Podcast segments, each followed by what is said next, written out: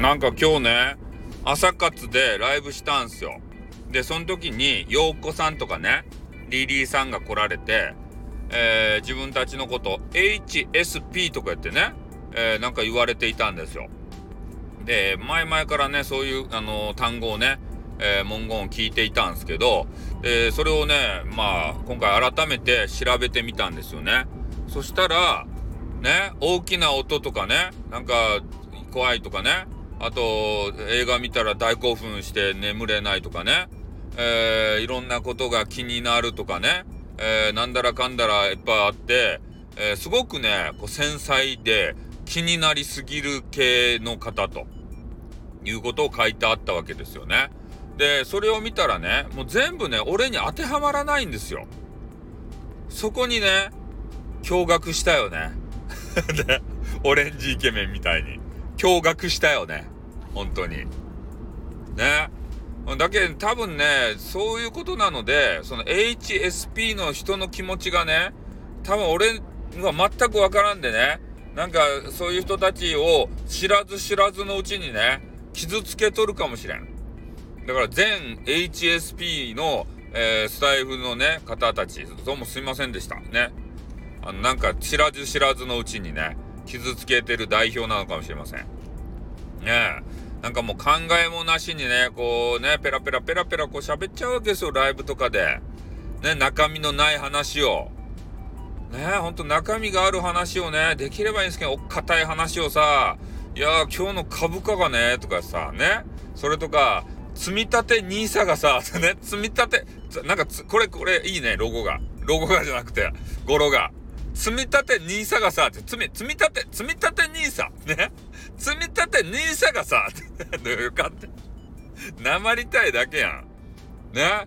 SPP クソさんだよね。SPP とか、これと一緒やん。積み立て NISA がさ、とか言って。ね。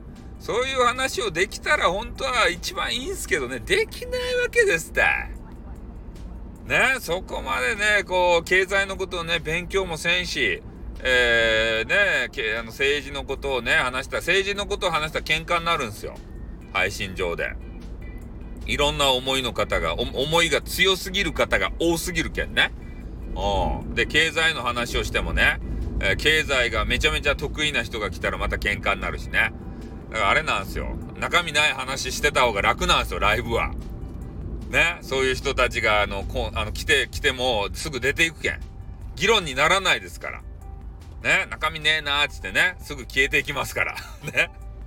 そう、でもね、そういうのがね、あの、楽だよって、えー、陽子さんがね、陽子さんとか、リリーさんが言ってくれたんですよ。これ救いですよね。うん。そういうね、中身難しくないような話で、こう、わちゃわちゃみんなで楽しめる、頭空っぽにできる、えー、そういう空間を作ってくれてありがとう的なね。えー、そういうメッセージをいただいて、あ、俺のライブもね、えー、人の役に立ってるんだなと。ね、中身がないけれどもね、ってね。中身がないのがいいって言われたけどね。うん。まあ、中身がないことにね、えー、自信を持って、えー、これからもやりたいなと。まあ、だから中身ある配信、ね、収録、ライブ、そういうの聞きたい方は、そっち行きますからね。うん。で、中身ないえー、のでいいファン、中身ないファン、これがまあおるということが分かったので、えー、これからはですね、えー、より中身ない 配信を目指して、えー、やっていきたいなというふうに、えー、考えましたね。うん。まあ朝からいい話でしたね。そうそう。だからちょっとね、私なりにその HSP ですか？